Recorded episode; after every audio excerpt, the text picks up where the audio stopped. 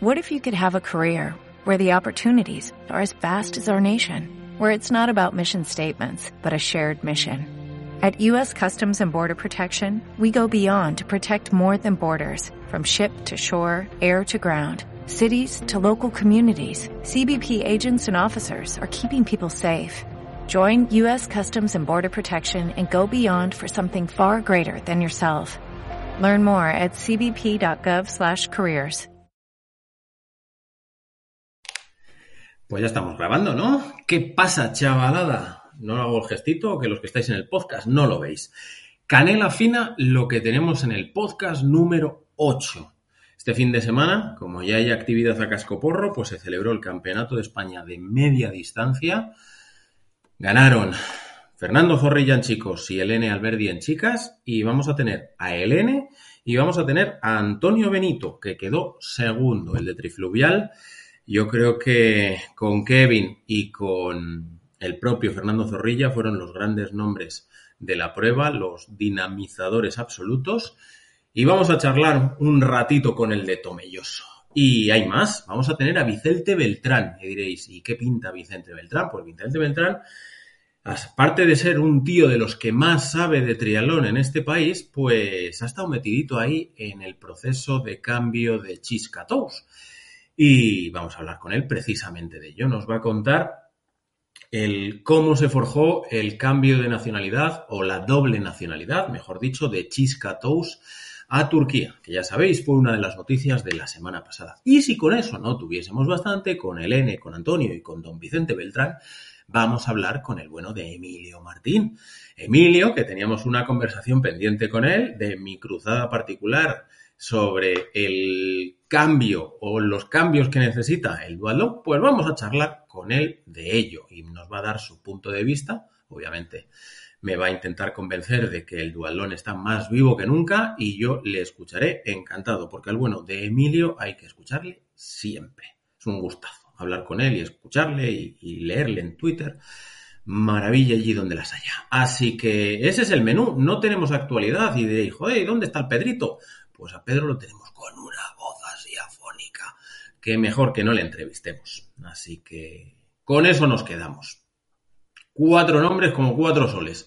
Espero que lo disfrutéis. Avisó que es para largo esto. Nos vamos a tirar hora y pico de podcast. Así que para sesión de rodillo buena o carrera a pie tirada larga, los que sean rápidos. Y aquí termina la cabecera. Soy Diego Rodríguez y esto es Planeta Trialón, o el podcast de Planeta Trialón, mejor dicho cabecera y empezamos, ¿no? Todo, Diego, se te está olvidando.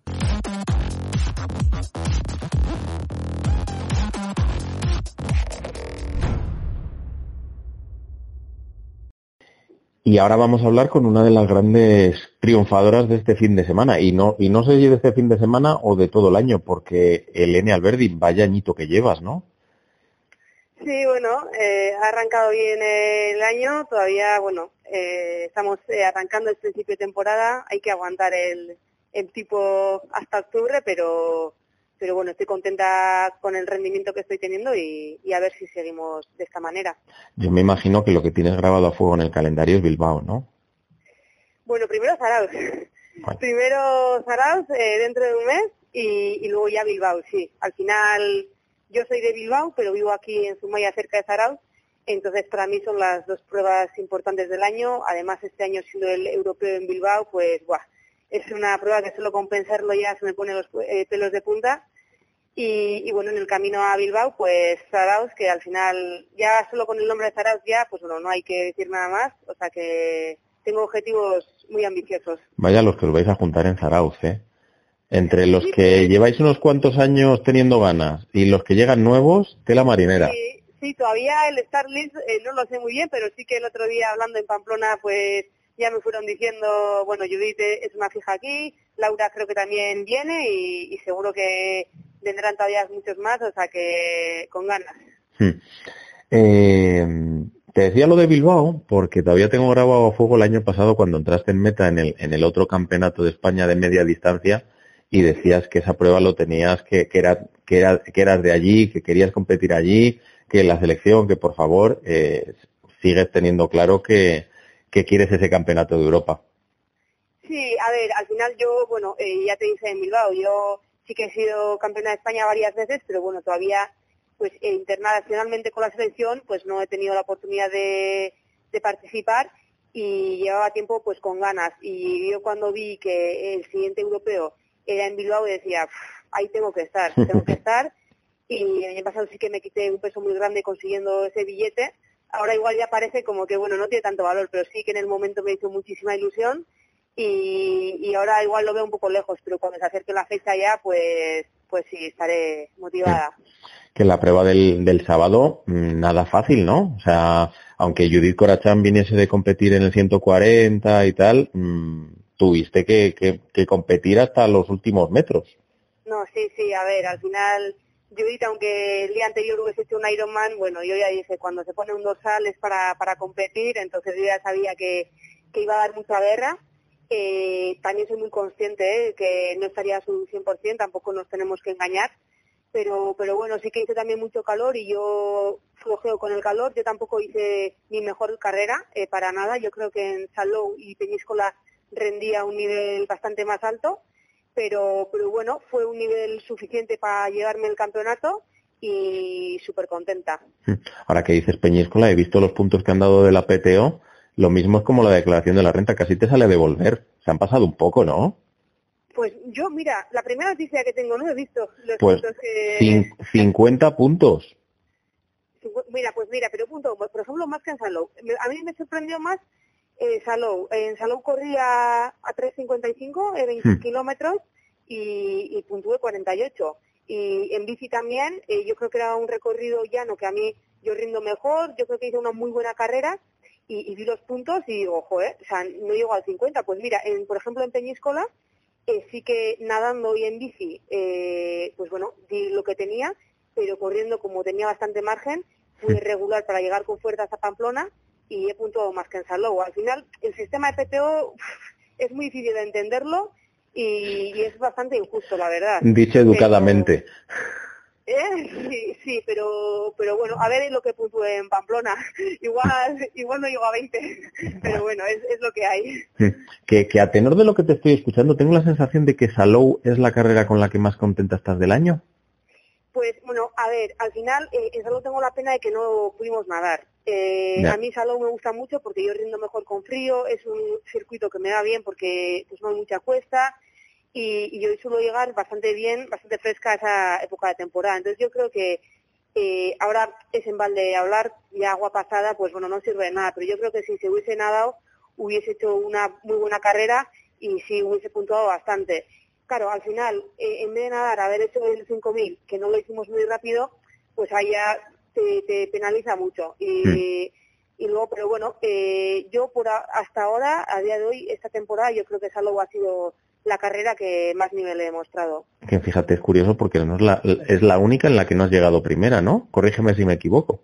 Sí, sí, pero bueno, pero había un cartel impresionante. O sea, quedé séptima, pero para, para mí ese séptimo puesto, pues para mí entrar en el top ten eh, ya era, bueno, pues increíble y para mí ahí haber quedado séptima, pues la verdad, rozando ahí los puestos de honor, que son seis en el challenge, hmm. y yo es con la carrera que más satisfecha estoy a día de hoy. Ahora que estás hablando de, de toda la, la, gente que había por allí, ¿cuándo te vamos a ver fuera de España?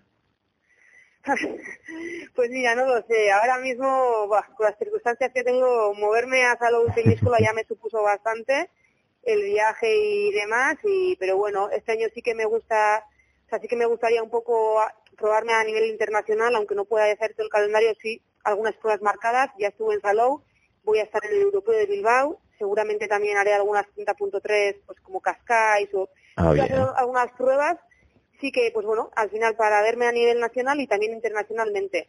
Hmm. A día de hoy, calendario completo no lo puedo hacer, pero bueno, sí que pues unas 3, 4, 5 pruebas para un poco, pues eso, eh, verme y que me pongan un poco en mi sitio. Nada, tú buscas busca sitios bonitos, así les engañas en casa y os vais los tres. Eh, ahí, ahí, vamos, Cascais les ha gustado el plan de Portugal Sur y, y, es una de las razones. Pues nada, pues ya tendremos en cuenta el debut en 73. Que, Elene, enhorabuena por lo del sábado, no te robamos más tiempo, que sabemos que estás trabajando ahora. Sí, sí, bueno, muchas gracias a vosotros. Haciendo malabares, como llevas haciendo un año casi. Bueno, pero como todo el mundo, al final aquí de esto pueden vivir muy pocos y el resto, pues bueno, nos organizamos cada uno con sus circunstancias, más o menos, y pero bueno, al final cuando los resultados acompañan, pues bueno, todo se lleva mejor y en eso andamos.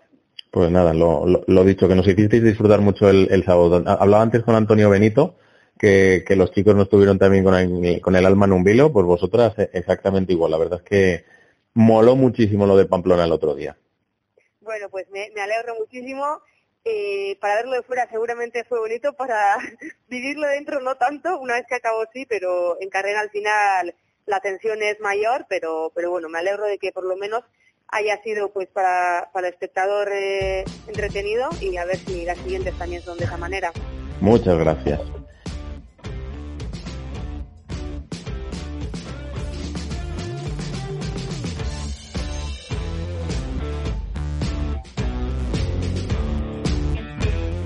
Y ahora vamos con uno de los grandes triunfadores del, fin de semana, con Antonio Benito. Eh, yo creo que hay tres nombres dentro de Pamplona que, destacan por encima de todo. Fernando Zorrilla, que, se coronó campeón, tú y Elene Alberdi. Um, reconóceme, Antonio, que la gente de Trifluviel le teníais muchas ganas a esta carrera. Eh, sí, un poco sí. Eh, empezó un poco como de coña, ¿no? En el Campeonato de España de Dualón, un poco en plan hostia, pues al principio iba a ir Diego, ¿no? Luego Kevin también quería ir, eh, Guillén, que luego, pues bueno, por, por otros motivos de, de molestias y tal, al final no pudo venir. Y luego también pues animó Romero y, y luego yo, pues, pues bueno, pues también por otros motivos dije, hostia, pues va, voy a pedir invitación y a ver si, si voy. Y al final sí, se creó eh, una expectación también un poco entre nosotros y, y, al final hicimos un buen, un buen equipo y al final, mira, quedamos segundos. Hmm. Un poco de, la nada, por así decirlo. Sí, pues yo, yo, yo asumo que, en los medios hablábamos de ANB, hablábamos de Alusigma, sí, que hmm. veníais vosotros, pero como que se planteaba esto un duelo ANB, Alusigma, y llegáis la gente de Triflumeal, espérate, del que Kevin sale primero del agua, algo que ya era previsible, pero que estuvisteis liderando la carrera hasta, hasta la T2. Es de cela. Sí, yo la, verdad que eh, nuestra, yo, yo no sé Kevin, yo te doy mi opinión. Eh, mi rendimiento era un poco una incógnita porque nunca me había, hecho nada parecido. Y, y, sobre todo cómo se planteó la carrera. Yo, desde a lo mejor el kilómetro 20 o así de bici, cuando sales, la carretera está más ancha que sale de la zona de rotondas. Yo, claro, yo fui a ver el circuito los días antes. Y yo pensé, digo, aquí va a venir, pues, Eneco, Emilio, eh, gente rodadora y yo esperaba que me pasaran. Y claro, yo iba mirando para atrás, iba mirando para atrás y digo, pues bueno, no vienen. Kevin ya lo veía ahí, poco a poco lo iba pillando y en el kilómetro 50 lo pillo y ya pues, pues hostia, eh, ya era los dos un poco, joder, pues ya que estamos, a ver si nos bajamos eh, en cabeza y la verdad que no, o sea, totalmente la estrategia contraria a la que yo había planeado un poco, por así decirlo, en, en mi cabeza. Hmm. ¿Cuántos kilómetros de cabra llevabas? Eh, con la Canyon, la Canyon la tengo desde hace dos semanas y fiteado desde hace pues una semana, diez días ahora, ahora. Eh, pero sí que es verdad que tiene unas COD y empecé a entrenar un poco, un poco, eh, eh, un poco antes del campeonato de España de Dualón, empecé a entrenar ya, a hacer algún entreno con, con las COD. Pero, sí, pero poco, poquísimo tiempo. Sí, poco, poco. Pues parece que te has adaptado rápido. Bueno, a ver, sí que es verdad que en las COD iba súper incómodo, ¿eh? porque no, no, o sea, ya es antigua y, y, no podía hacer muchas modificaciones. Y en la caña, la verdad que sí que desde que me colocaron, eh, la verdad que súper, súper cómodo. No tuve, bueno, eh, no tuve ningún problema de cadera ni espalda, así que en ese sentido contento. ¿Los mil metros de desnivel te favorecían o eran una puñeta? Ya no sé ni lo que me favorecía ni no, porque cuando me ponía a subir iba reventado. Eh, en principio, yo prefiero subir. Cuanto más desnivel haya, yo creo que mejor, porque a mí siempre me ha costado mucho mover vatios hacia falso llano, hacia abajo y así, ¿no? Aunque vivo en Tomilloso, que es súper llano, pero no sé por qué siempre me, ha costado mucho. Pero bueno, prefiero desnivel, ¿eh? Porque yo creo que si es una carretera más plana, gente más rodadora, como ya te digo, puede ser Emilio o Eneco, eh, le favorecería un poco más a, a ellos. Así que yo eh, lo preferí así. Pamplona me gustó por eso también, porque al final eh, en Artazu subías ahí en el pueblo, en Mendigorría también subías, y, bueno, en ese sentido bien, porque también ¿sabes qué pasa? Eh, no vas todo el rato acoplado, ¿no? Tienes muchos cambios de posición que yo creo que también eh, me benefició en ese sentido. Te oí el otro día en la entrevista al acabar con, con Gonzalo que, que, tuviste rampas y, y, que tuviste parar a estirar. Eh, sí. ¿Cómo fue eso y cómo recuperas? Buah, el kilómetro 60, eh, cuando ya pillé aquí, yo pillé aquí más o menos en el 50. Y bueno, yo en el 60, pues bueno, dijimos, vamos a, vamos a ayudarnos un poco, eh, por supuesto, sin drafting y tal, pero bueno, para pa tirar un poco cada uno. Y yo, ¿qué va? Luego le dije, digo, no puedo pasarte, digo, porque me están, me empecé, se me empezó a subir el cuádriceps izquierdo y luego hacíamos fuerza con el derecho y empezó también el derecho a, como a, a subirse. Y luego sí que es verdad que estuve un rato de más tranquilo, eh, vino también una zona de bajada y me mejoró un poco. Igual, luego entré en la zona de, de rotondas y cuando estiraba la pierna volvía a subirse. Digo, yo pensaba, digo, hoy no acabo, de porque cuando ya vas así en bici es súper difícil. Y me dejé correr y bien. Empecé a correr y, y, guay, ¿no? Me sorprendí, me sorprendió que no se subieran. Eh, pero llegó la zona esta de escaleras, ¿sabes? Del enlace. Y ahí fue ya la catástrofe. Fue donde paré justo donde empieza el adoquín para entrar al polo un poco. Pero bueno, ahí paré, pero seguí. Y luego ya en el kilómetro 2 tuve que parar a estirar, que fue cuando me pasaron estos. Y ya nada, eh, al, eh, al empezar el parque estaba mi hermano y fue el que me se cabró conmigo un poco y, oye, tira que queda mucha carrera por delante y, y aquí pueden pasar muchas cosas. Y bueno, al final, pues mira, le hice caso y, y fui ya todo el rato intentando llevar un buen ritmo, pero lo justo para que no se subieran los cuádrices. Y luego al final igual, eh, pensaba que el que venía detrás era Emilio y me dice, no, viene Neco. Y digo, Dios, si yo adelanté a Neco en la primera vuelta y ya está aquí, digo, viene a tope. Y pues al final tuve que acabar casi sprintando para que no me, me pillara. Que um, tú lo más que habías hecho habían sido 10 kilómetros de distancia olímpica. ¿O habías sí. hecho alguna prueba en la que hubiese esos 8 o 9 de más? Eh, no. No, ni medias maratones compitiendo ni nada. Lo máximo que hice sí. fue 10.000. En los sí. tres o cuatro últimos kilómetros tendrías que estar descojonándote de la risa. Hostia, eh, es que es una sensación súper rara porque es como que, o sea, vas bien, claro, yo estoy acostumbrado siempre a ir mal de patata, ¿no? Todo el rato mal y aquí pues voy bien de patata, pero es como que voy reventado de brazos, eh, las piernas por, por más que tú quieras correr más, es en plan no, ¿sabes? No te, es como que no te dejan, ¿no? Y, y sí, además que Pamplona acaba en el kilómetro ese hacia arriba que yo decía, digo, joder, digo, claro, encima llevas el Garmin y te puedes a mirar y, y, ya ves un 4, ¿no? 4 algo. Y yo digo, digo, madre mía, digo, que se me van a echar encima en eco. Pero bueno, hmm. pues mira, al final bien. ¿Qué, ¿Qué, te daba más cosa? ¿Pensar que tenías a Neco el sábado detrás o cuando tenías a Emilio Martín en 2019 en Soria? Pues eh, fíjate que lo pensé algo parecido, ¿eh? Fue, ha sido algo parecido, pero además a mí con Eneco nunca había corrido, ¿no? Y se lo dije al llegar a meta, le pedí una foto, digo, porque me hizo mucha ilusión competir con, con Eneco, sí, porque, joder, yo cuando empecé en triatlón estaba la revista Finisher y yo, claro, yo empecé en triatlón lo típico, fui a la casa de campo a correr de cadete, ¿no? Y te dan la revista Finisher que la daban de aquellas y claro, yo veía en eco, ¿no? Y joder, me hizo un montón de, de ilusión. Luego ya, eh, también cuando vas ahí, oye, yo quería hacer segundo, ¿no? Porque no pillaba a Zorrilla, pero como se me planteó la carrera que estuve más cerca del DNF que del podium, ya también pensaba, digo, oye, pues si quedo tercero tampoco estaría tan mal, ¿no? Por así decirlo. Joder, en, en, en un debut. Oye, ¿lo de, ¿lo de Fernando lo visteis llegar? O sea, porque sí que es cierto que Fernando había hecho quinto, es del, pero reconozco, y Gonzalo lo decía en las retransmisiones, del nadie le metíamos entre los favoritos. Vosotros, cuando estáis en el agua y os empezáis a controlar los que estáis ahí en la salida, ¿tenéis en cuenta a Fernando? Yo, claro, yo es que no, no tengo control a Fernando. Bueno, claro, tú no tienes referencias. Claro, no tengo control a Fernando del tema de triatlón. O sea, pero yo sí, por ejemplo, eh, lo tengo controlado del dualón y, y sé lo que anda en bici, sé lo que anda corriendo. Es decir, y, y, sé que va mejor en estos, en estas distancias que a lo mejor en el dualón sprint, por así decirlo. Y cuando se escaparon Celes y, y Carlos en el, en el Campeonato de España, el que más pasaba era él. O sea, el que daba los mejores relevos, además a un ritmo súper constante, era él, ¿no?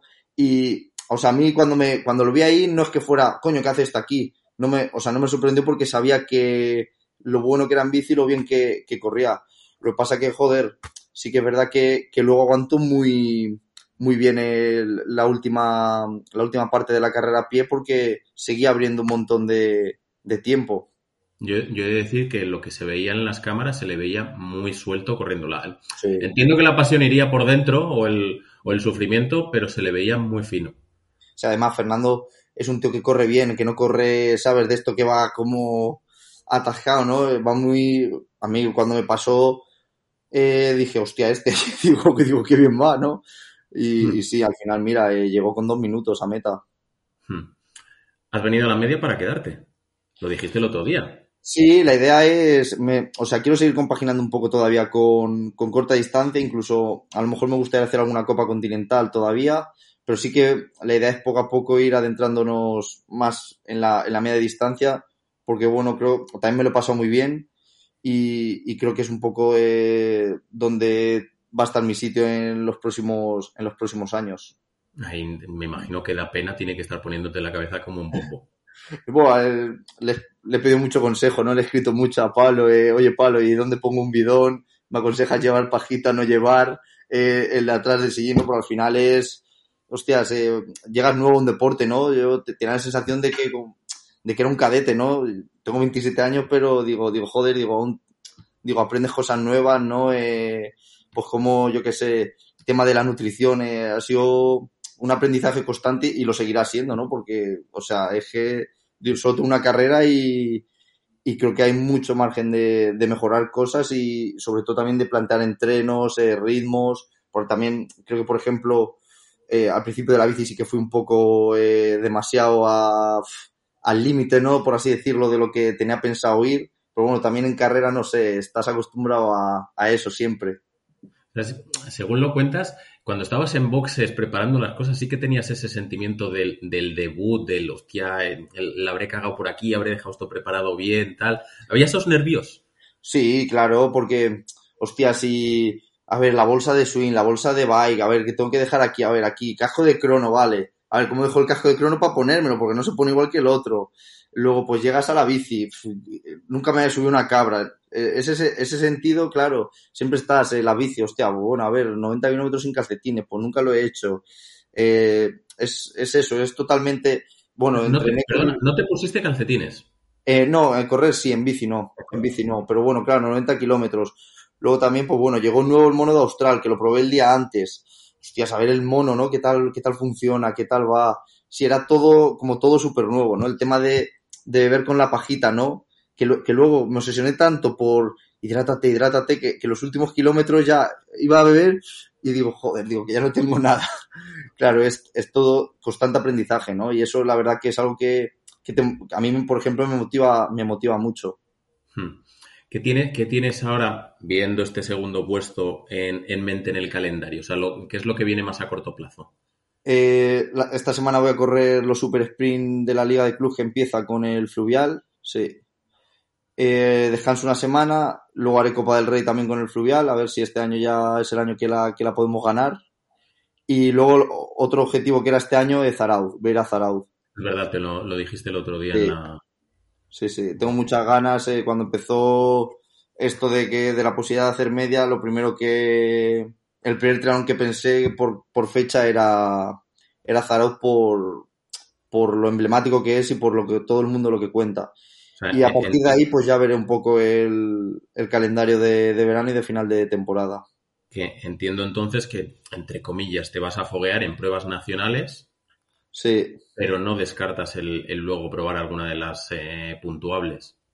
Eh, no, no, no, la, la, idea es eso, la idea es compaginar un poco, yo siempre lo digo, como hizo Pablo el primer año, ¿no? Que yo creo que es un poco correr un poco más un calendario de media nacional también, un poco el trainer de aquí, que, que joder, que organiza genial, que, que está súper a gusto, ¿no? Eh, corriendo aquí. Y, y, luego es las pruebas de, con, con el fluvial, que además la liga acaba súper súper pronto este año. Quiero hacer campeonato de España olímpica, campeonato de España sprint y no descarto tampoco hacer, pues a lo mejor, eh, si me cuadra por fechas, algún, alguna Copa Europa o algo así. Sí, porque también es algo, es verdad que no es a lo mejor lo más correcto, ¿no? Porque difiere mucho una prueba de cuatro horas a 15 minutos, pero yo al final es como me lo paso bien, ¿no? Es un poco haciendo un poco de todo. Explícaselo a Sara Pérez. Claro, por eso yo... Tiene claro que media distancia, pero es de a mí déjame los sprints todavía. Claro, porque es también algo que te, que te gusta. Por un lado, por ejemplo, yo también vi el sábado, ¿no? Que eh, vas con una cierta tranquilidad a la salida, es decir, no vas con ese agobio de, de hostia que, que antes de la primera boya no se me puede escapar la, la carrera o no se me puede escapar el grupo. Aquí vas con otra, con otra calma, por así decirlo, ¿no? Es todo un poco más, más tranquilo, pero luego es verdad que también estás en este fin de enroqueta seguro y me, me encanta esa, esa sensación, ¿no? De, de salir, tener la boya a 100 metros, eh, de tener que hacer todo súper rápido. Y bueno, de momento es un poco lo que, lo que tengo en, en mente. Lo que os gusta sufrir y, y tener la sangre en la garganta, ¿eh? Sí, la verdad, la verdad que sí.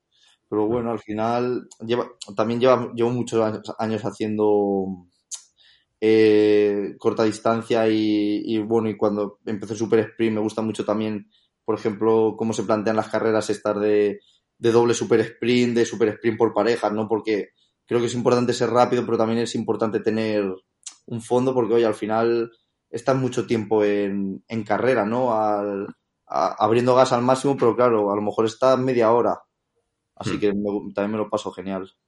Pues, pues nada, te dejamos que practiques en escaleras hoy, que seguro que, estás subiendo y bajando de, de manera muy voy divertida. Hacer, hoy, hoy aquarunning voy a hacer a la piscina. que bienvenido a la media distancia, que, que el claro, sábado claro. no estuvisteis en vilo ahí, porque hubo un momento en el que además fallaban un poquito las, las clasificaciones y salíais casi todos juntos, digo, tienen que estar dando, sí. adelantándose y tal, digo, dándose leches, que, sí, no, que nos lo hicisteis pasar muy bien yo en la T2 me estaba cambiando y de repente veo también pasar a todo el grupo, digo, digo, joder, digo, si parece esto un olímpico, digo, digo, al final, digo, no hay ni un momento tranquilo tampoco, ¿eh? O sea que sí, ese ha sentido... Llegado, ha llegado ese momento. Pues, pues nada, descansa y, y muchísimas gracias. Nada, gracias a ti, un abrazo.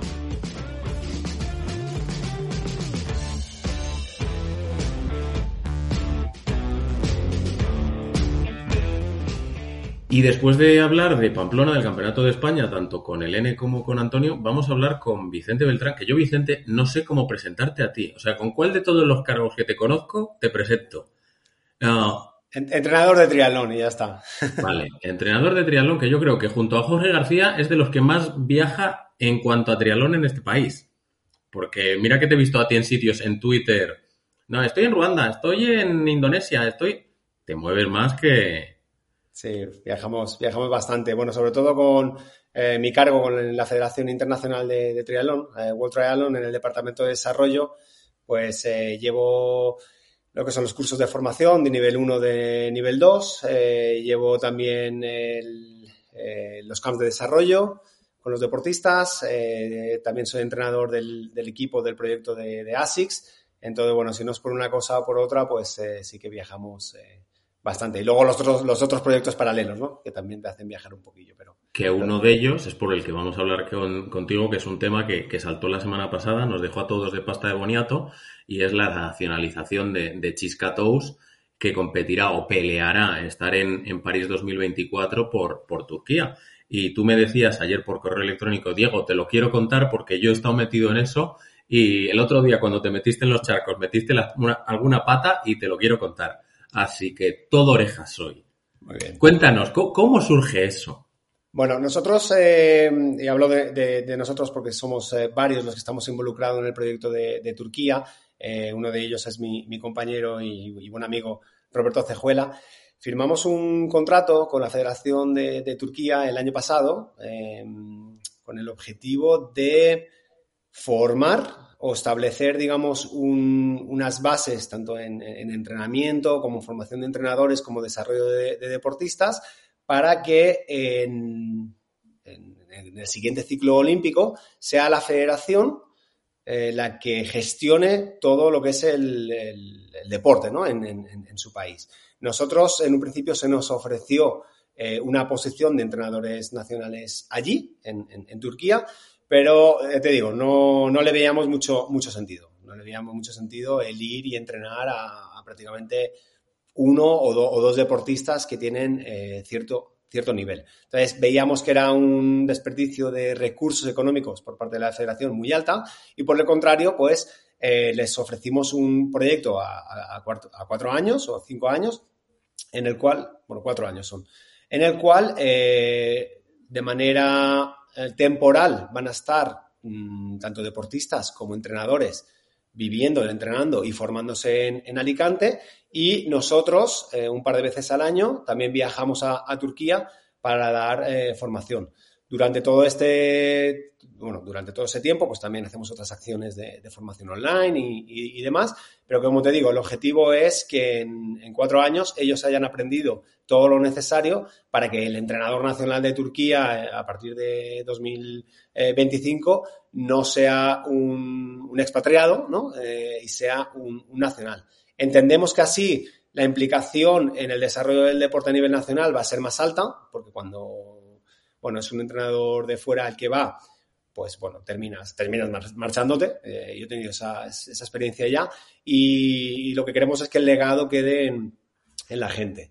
Entonces, una de las, eh, bueno, una de las consignas o una de las, eh, digamos, ¿cómo lo diría? es que no sé cómo... Animando cosa. bueno, uno de los objetivos ¿no? del del, presidente o de la junta directiva de allí de Turquía era que eh, se creara un referente, ¿no? A nivel, pues todos sabemos, ¿no? En España mm, empieza Fernando Alonso a ganar, a ganar carreras de Fórmula 1, todo el mundo se aficionó a Fórmula 1. Empezó Nadal a ganar tenis y todo el mundo a tenis, ¿no? Entonces ellos lo entienden así.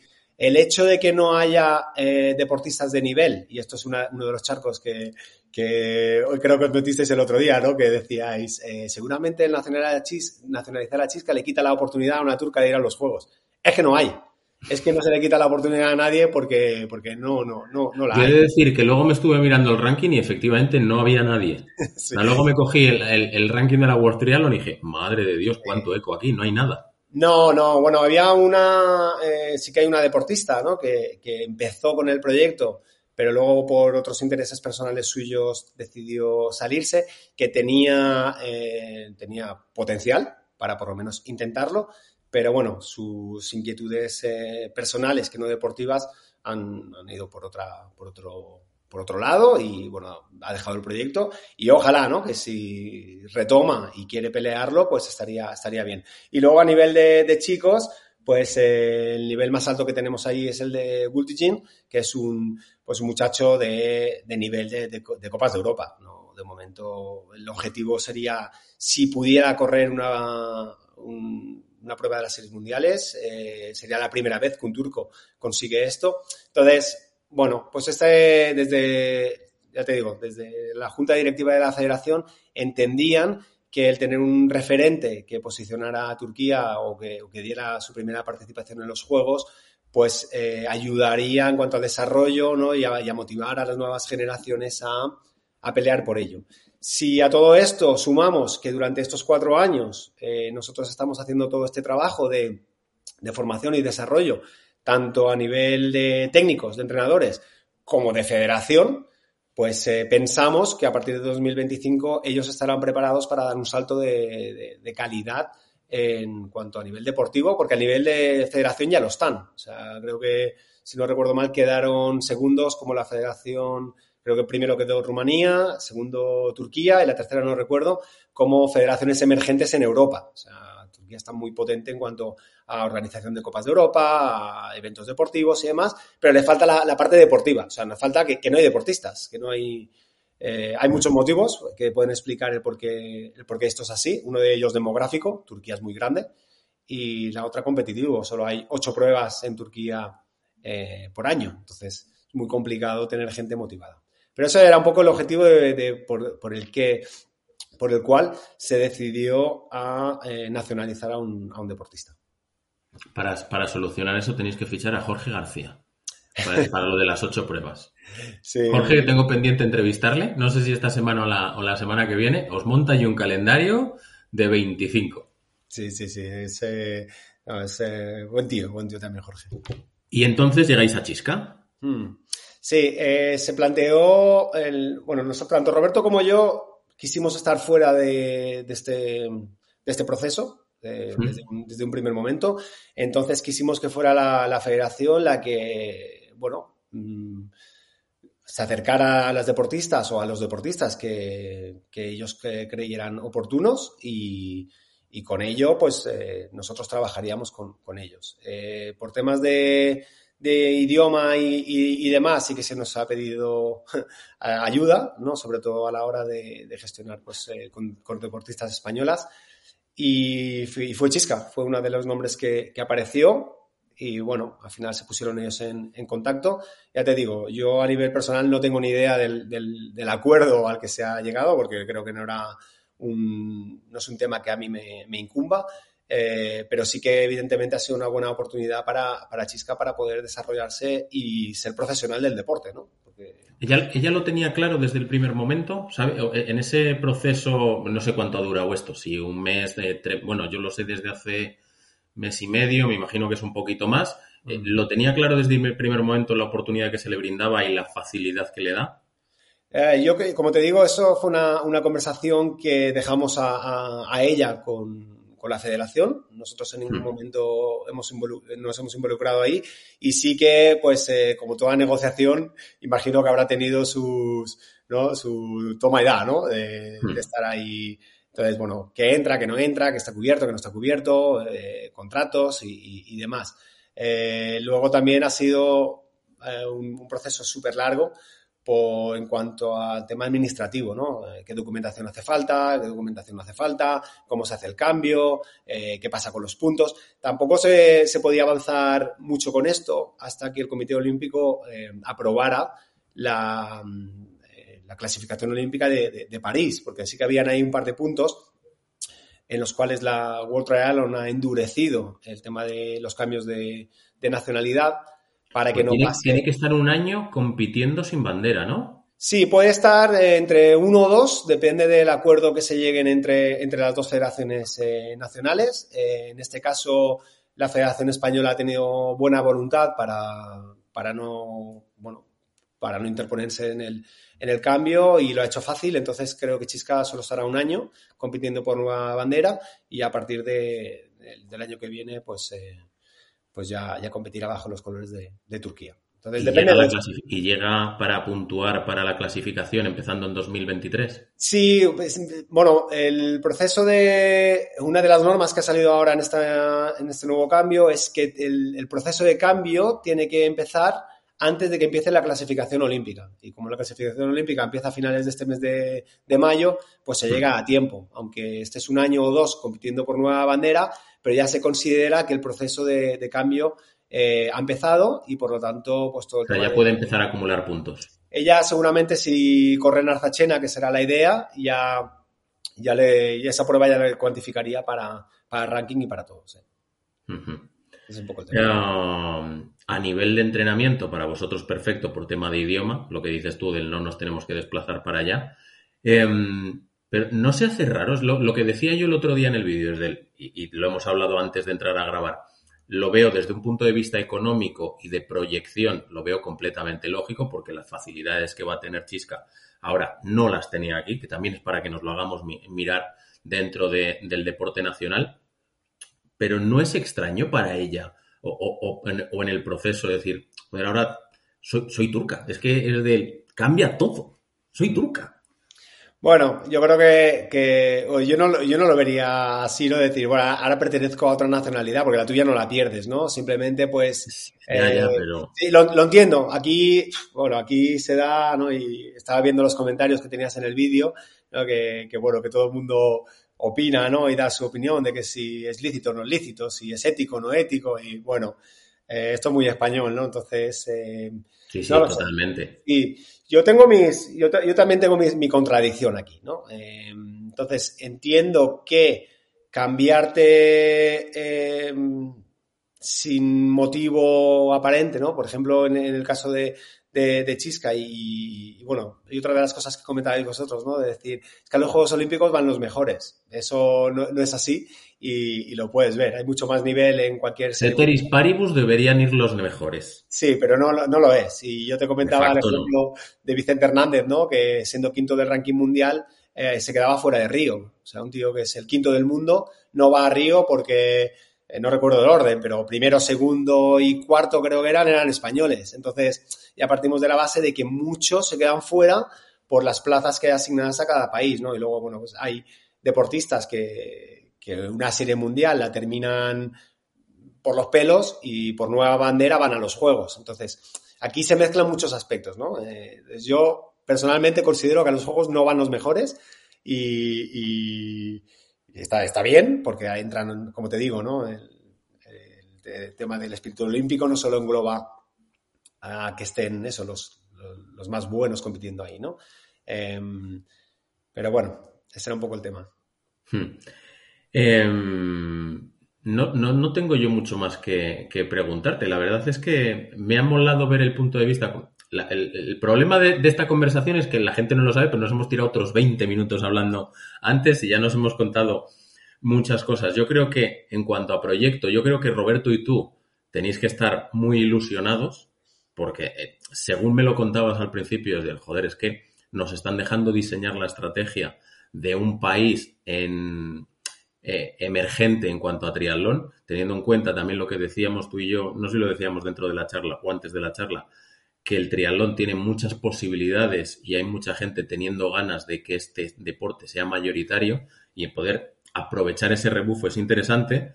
Eh, el caso de Chisca ya lo ha habido antes y no ha habido reluego, revuelo porque lo hubo con Alberto Casillas, lo hubo con, Jesús Gomar, eh, eh, con Omar Tallera en su momento y no ha pasado absolutamente nada pero hace raro. Los las primeras semanas hace raro y ojalá que veamos a Chisca en París y a mí me da igual que, yo lo decía, es yo soy de los que me da igual el trimono que lleven porque creo que una de las grandes ventajas del triatlón es que es nominativo. O sea, igual que en ciclismo nos puede gustar más eh, Alex G que, mm, que Antonio Serrat, con todo mi cariño para, para Antonio, o viceversa a un británico, y que la veamos. Sí.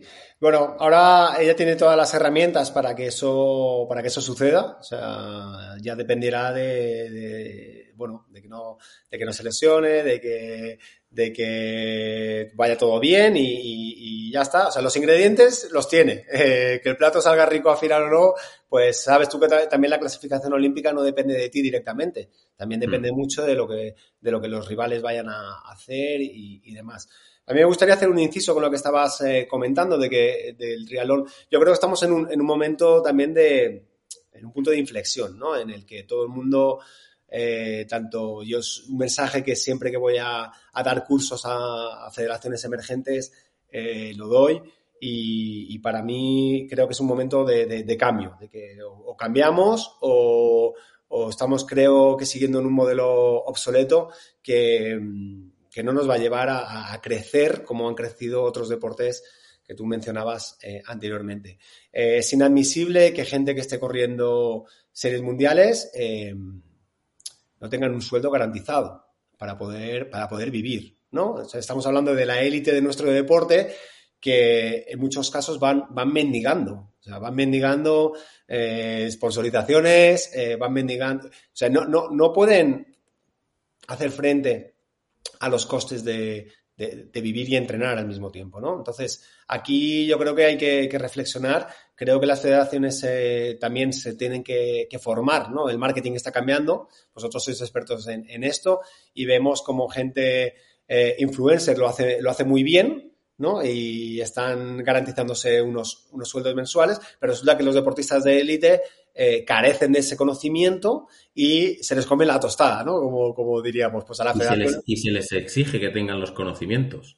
Eh, ni se les exige, exactamente. Eh, ni se les exige. Entonces, yo creo que aquí tiene que aprender mucha gente, las federaciones igual, desde vemos que empresas privadas, ¿no? Que, que entran y tienen este conocimiento, ¿no? De marketing y conocimiento de cómo funciona una empresa y cómo deberían de de proveer, ¿no? Con ese recurso a los deportistas y funcionan. Entonces, eh, no sé, eh, yo, tenemos ejemplos, ¿no? De la Super League, ¿no? De la, Fundación Fénix, bueno, justamente las dos están gestionadas por, por Chris eh, McCorman, que él creo que desde el principio de los tiempos, cuando empezó a correr, él vio mm, claro que tenía que que crear una imagen de su, de su figura deportiva y explotarla al, máximo que, pudiera. Y no pasó lo mismo con su rival, ¿no? Con eh, Craig Alexander, es que los dos teniendo más o menos el mismo nivel no, no han conseguido a nivel financiero económico lo mismo, ¿no? Eh, entonces, bueno, creo que esto es un toque de, atención a, federaciones, tienen que crear modelos sostenibles, eh, creo que también es un, toque para, para ver que a lo mejor los grupos de entrenamiento en centros de alto rendimiento ya no funcionan, ya a lo mejor hay que también darle recursos a entornos de entrenamiento privados, como puede ser, ya te digo, no digo solo Universidad de Alicante, pero hay muchos más, ¿no? Hay gente que ha sacado eh, no sé, Iván Muñoz, eh, bueno, Carlos Prieto ahora está también en, Galicia haciendo eh, trabajo de desarrollo. Entonces, bueno, creo que estamos en un, momento en el que hay que, evolucionar y para mí la clave es que el deportista pueda entrenar y competir sin estar pensando mm, cómo voy a pagar las facturas. Para mí eso es clave. Y entonces entiendo que cuando llama a Chisca, llama a quien sea, se le propone un, proyecto en el cual durante cuatro años no te tienes que preocupar de eso, pues ya es un, ya es un plus, ¿no? ¿Por qué no intentarlo? Y a ver qué pasa. Pues Vicente, muchísimas gracias. A ti, ya está. Ya sabiendo, a, partir de ahora te voy a dar la brasa cada dos por tres. Bueno, cuando te metas en charcos, te gusta, he visto que te gusta meterte en charcos, yo te, yo te llamo y te saco del charco. Muchas gracias. Venga, un saludo.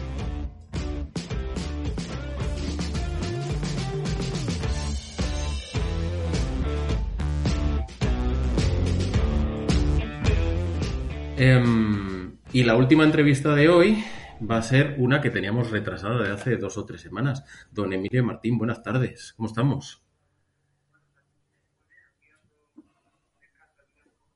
¿Cómo estás de la...? Que no nos la lata en, la Bueno, la mía ha venido a cerrar la puerta hace un rato, o sea que tranquilo.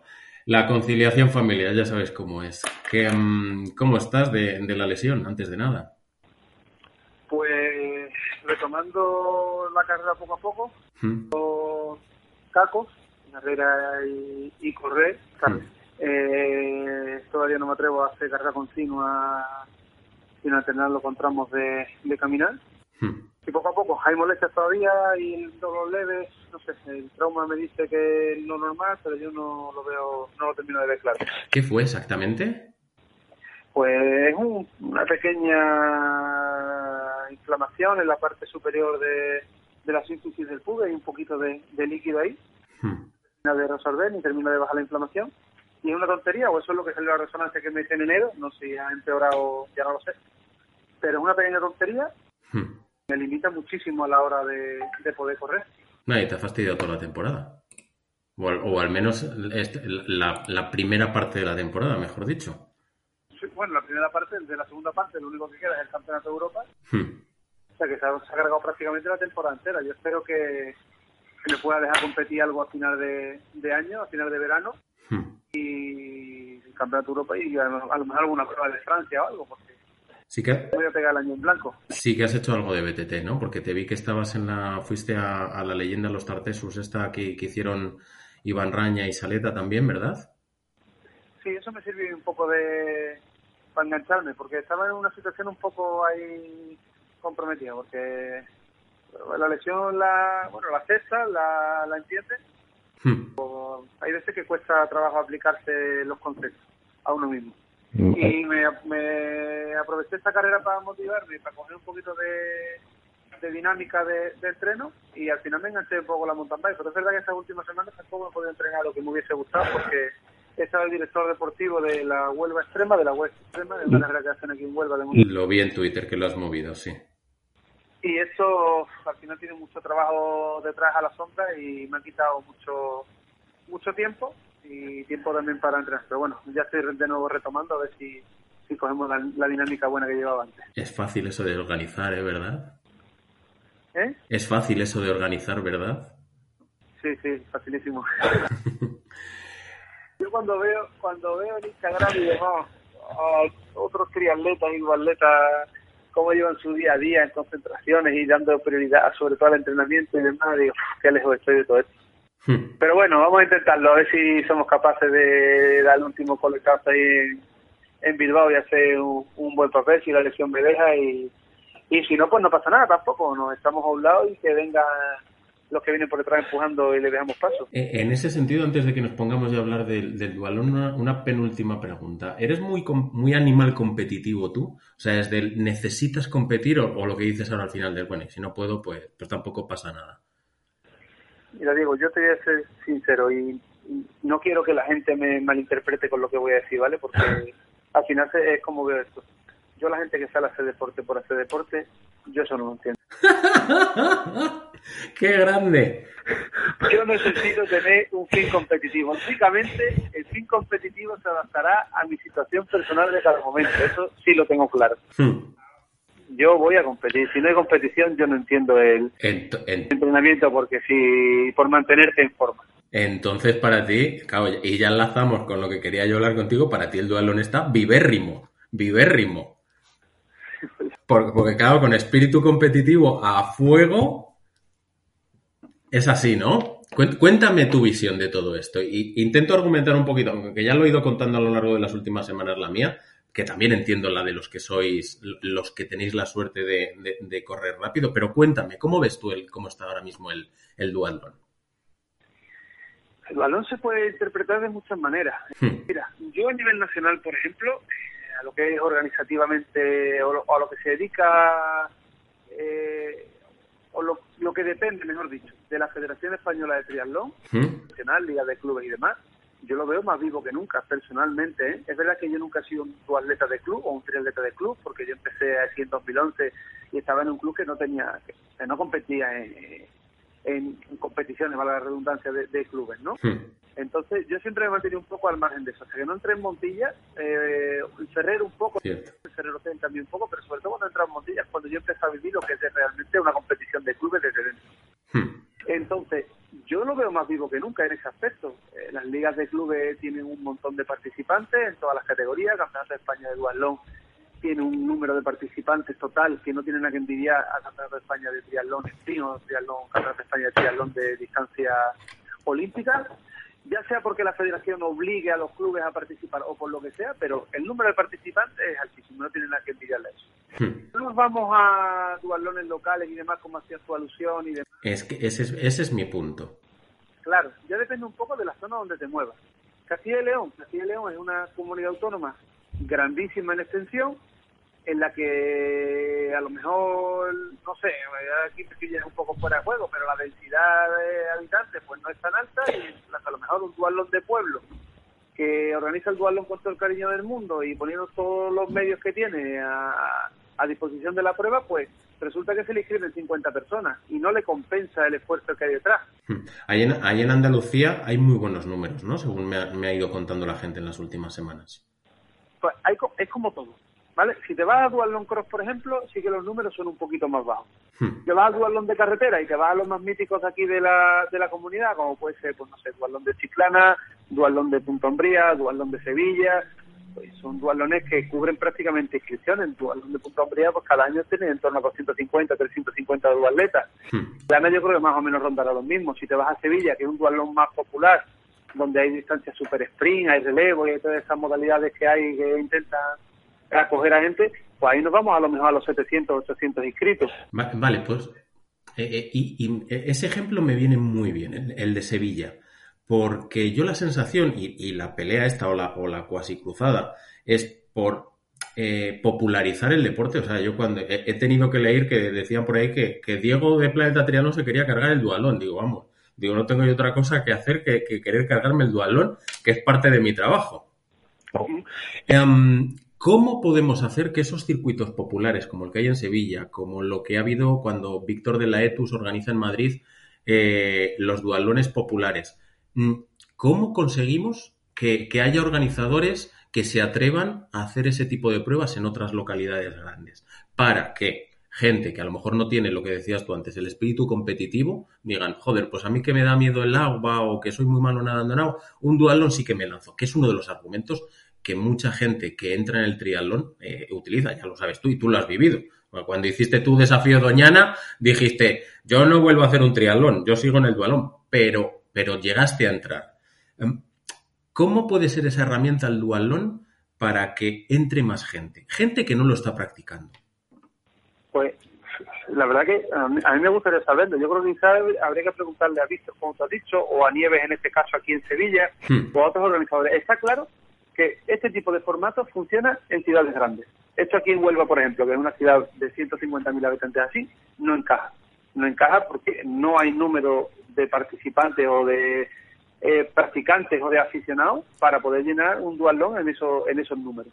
Hmm. Pero yo creo que esto tiene que ser primero una ciudad grande y después hacer algo realmente atractivo al participante y asequible y que realmente, lo que tú decías, ¿no? Un dualón no se puede ir si no corres a un ritmo determinado porque estás como fuera de carrera desde, desde el principio.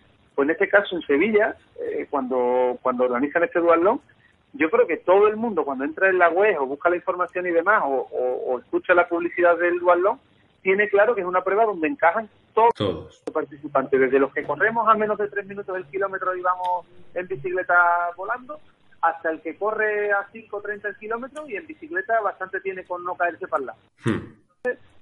Yo creo que hay que intentar hacer ver a la gente que realmente encaja, tenga el nivel que tenga y que es real también porque no vale que tú le digas a la gente. Ah, sí, sí, claro.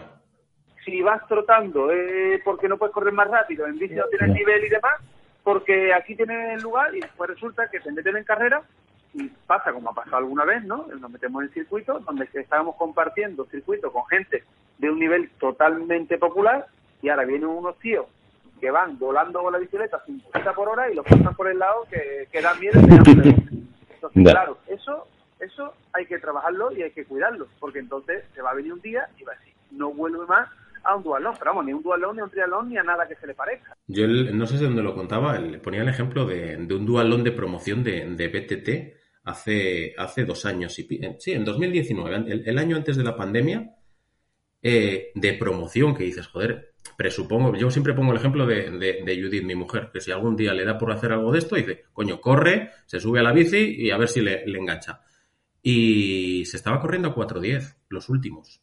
Claro, es del dualón de promoción, me, chirría el nombre con lo que luego realmente es.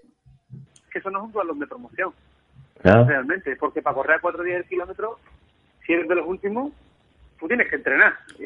Claro. Y un dualón de promoción es para gente, entiendo yo, que hace sale un día a correr, un día a montar bici. Lo, lo que has dicho tú, que no que no tienen ese espíritu competitivo, que es lícito. Claro, totalmente. Y que van a pasárselo bien. Es verdad que, por ejemplo, yo ya te doy la razón en ese sentido. ¿eh? Hmm. Una carrera popular de 10 kilómetros, aquí hubo el otro día una, el 10K de Huelva. ¿Vale? Había en torno a mil inscritos, aquí me corrieron unos 700, 800. Hmm. Había gente, desde los 29-30 que hizo el que ganó, 29-30 aproximadamente, pero el grueso de, de personas estaba en torno a los 50-55 minutos. Claro. Entonces, claro, lógicamente, tiene cabida todo el mundo y todo el mundo se ve respaldado por los aficionados que están viendo la carrera, por la organización, por todo el mundo y, tiene su sitio. Si en un dualón pasa eso, pues es verdad que no. Mira, aquí en Punto Hombría, por ejemplo, sin ir más lejos, fue campeonato de Andalucía de dualón hace unos meses, hmm. un par de meses. Yo entré en un grupo de, de triatletas totalmente populares, pero populares, populares y uno de ellos, el que más corre dentro del grupo, se apuntó a la prueba Open, porque como era campeonato de Andalucía, estaba campeonato de Andalucía por un lado y después la prueba Open para no federados y demás. Hmm. Es un tío que se defiende bien corriendo. Cuando terminó la carrera, dice, macho, yo creía que yo corría. y estamos hablando de la prueba Open. que, te doy, que te doy en parte la razón en ese sentido. Hmm. Pero mm, al final el deporte es el que es. Sí, sí eso... De esta, de esta manera. Y quizás lo que haga falta pues fomentar más ese tipo de, pruebas populares que a aquel que la haga y le guste este deporte pues se anime a entrenar un poco más y después no desencaje, desentone tanto perdón, en, la, en otro tipo de... En estas, en estas últimas eh, semanas sí que es cierto que mm, hablando con tanto con gente que sois pros de triatlón y, que compiten en duatlón y, con colegas, sí que me he dado cuenta de cierto, desde oye, mira, el dualón ha derivado en que se corre muy deprisa, tanto en la carrera a pie como en el ciclismo, y tenemos que asumirlo. O sea, es del apivotado a que es un deporte muy rápido, guste o no. Entonces, a mayores de eso, todo lo que se pueda sumar de invitar a la gente y estando en un entorno eh, cálido, por llamarlo de alguna manera, bienvenido es. Pero obviamente, lo que decimos, yo a mí no se me ocurre ahora mismo, hoy por hoy, yo que soy un tío que estoy corriendo a 5.20, ir a un dualón en Castilla y León porque sé que voy a hacer el ridículo. Ya, ya lo hago de por sí en las pruebas a las que voy, pues en un dualón más. Y no tengo que romperme las... es del darle igual, o sea, es del, vale, ya lo tengo asumido. Pero sí que es cierto que tenemos que encontrar ese escenario para que gente que no corre a esos ritmos tenga su espacio para poder competir o disfrutar del dualón. Lo cual no quita, y esto ya lo he también, el otro día me encontré con Jorge García en el Campeonato de España de, larga distancia y le hice la coña de lo del dualón. Digo, tengo pendiente entrevistarte también a ti. Y me decía, no, Diego, es que, y lo que dices tú, el, el dualón élite o de, o de clubes está más vivo que nunca. Vale, lo compro, lo compro. Pero tenemos que pensar también en los populares. Yo creo, ¿eh? Totalmente, estoy de acuerdo. A ver, yo aquí, a nivel local, por ejemplo, si nos centramos en lo que yo veo aquí de cerca, hmm. se hace el dualón de Punta Umbría, mi percepción, y tendría que ir a preguntar, porque quizás yo esté equivocado, no lo sé, hmm. mi percepción es que el corre en el nivel que corre, tienes tu sitio. ¿Por qué? Porque corren 300 personas. Y en 300 personas, estamos hablando de 3.000, 300, hmm. y en 300 tienen cabida todo tipo de, de, de niveles. Y me parece que eso no pasa. Ahora, si te vas a un dualón donde corren 50, corren 60, el que corre a 5 20 como es tu caso, yo entiendo que esté totalmente fuera de lugar cuando esté compitiendo, porque no encuentra su sitio. Ahora, creo también, sinceramente, que si vas a un triatlón y ponemos el símil, ¿cuánto puede ser el símil de nadar, de correr a 5.20 en natación? ¿Nadar a 2.15? ¿2.15 el 100? Sí. Fuera de sitio también totalmente, ¿eh? También te lo digo te lo digo porque me ha pasado. Hmm. Primera persona y no tengo ningún problema en, decirlo. Lo que pasa es que después, lógicamente, mi nivel en bici en carrera me mete de nuevo otra vez en competición. Sí, pero fíjate, ahí entramos, entramos en un debate, porque yo creo que eso efectivamente ocurre en la corta distancia de triatlón. O sea, tú ahora vas a un triatlón y efectivamente nadas a 2.15 y terminas de los últimos y con la sensación de estar fuera del lugar. Pero en una media distancia o en una larga distancia que está organizado por, por, valga la redundancia, organizadores privados que lo que les interesa es tener gente, ya se encargan de que esa experiencia de usuario no sea del estoy aquí más solo que la una. Y da para, da para debate largo, ¿eh? En algunas, en algunas sí.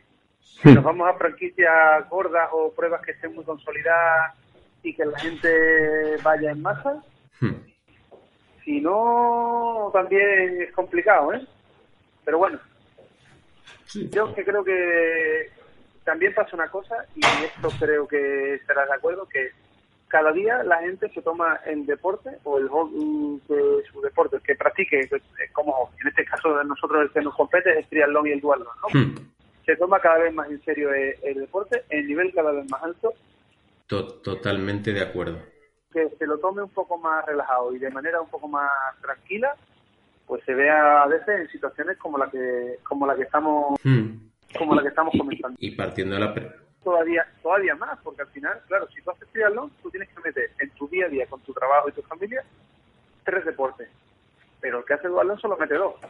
Y eso hace que el nivel a lo mejor en esas dos modalidades sea todavía más alto hmm. que tú puedas coger en, si compartes tres modalidades creo, ¿eh? no sé, una... Sí, sí, muy, buena reflexión.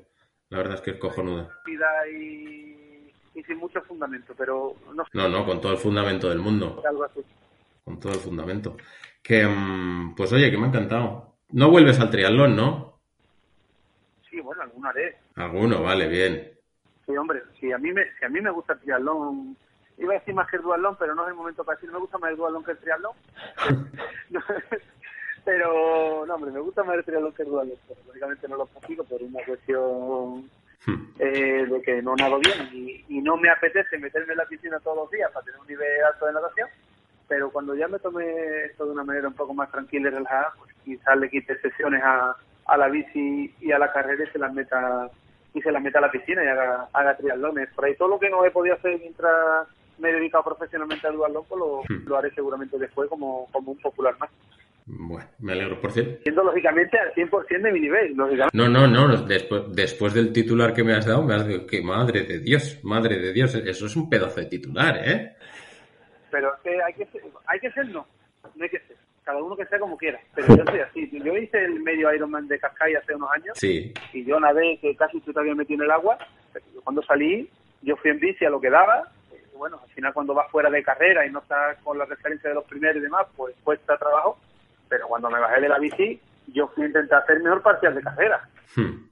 Que, que, otros diría, bueno, pues vamos a terminar, vamos a pasárnoslo bien, pero al final yo tengo ese en competitivo ahí siempre, que está bien o esté mal según se mire, pero a mí es lo que me lo que tengo en Dual lo he conseguido gracias a ese a esa manera de, entender. Mira, salvando muchísimo las distancias, el otro día con un popular me, encontré en una situación igual en el Campeonato de España de, de larga distancia. Reventó la, reventó la rueda en el kilómetro 3 de la bici.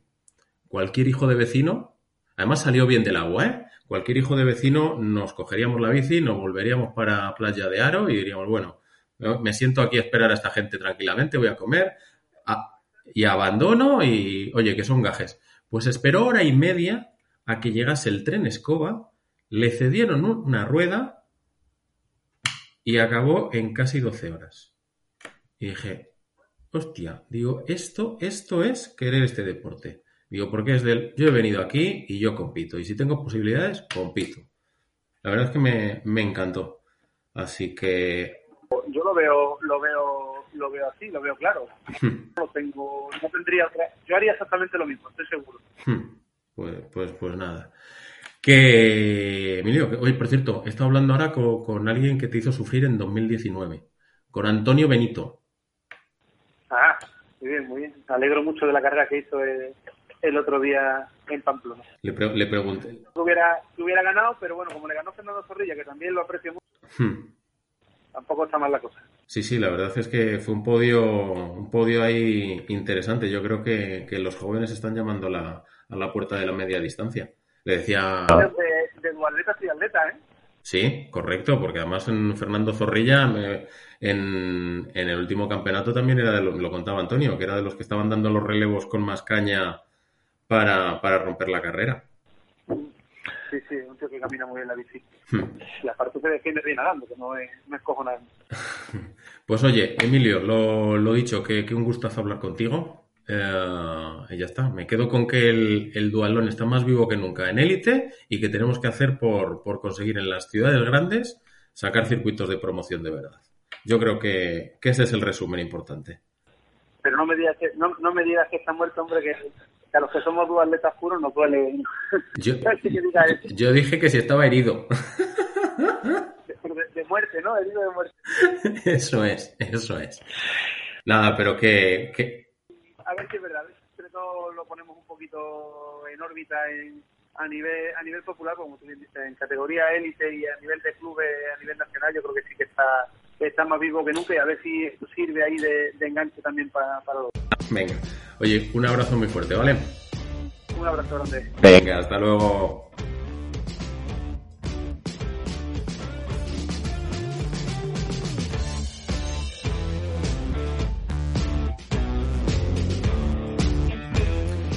Y pi y se acabó.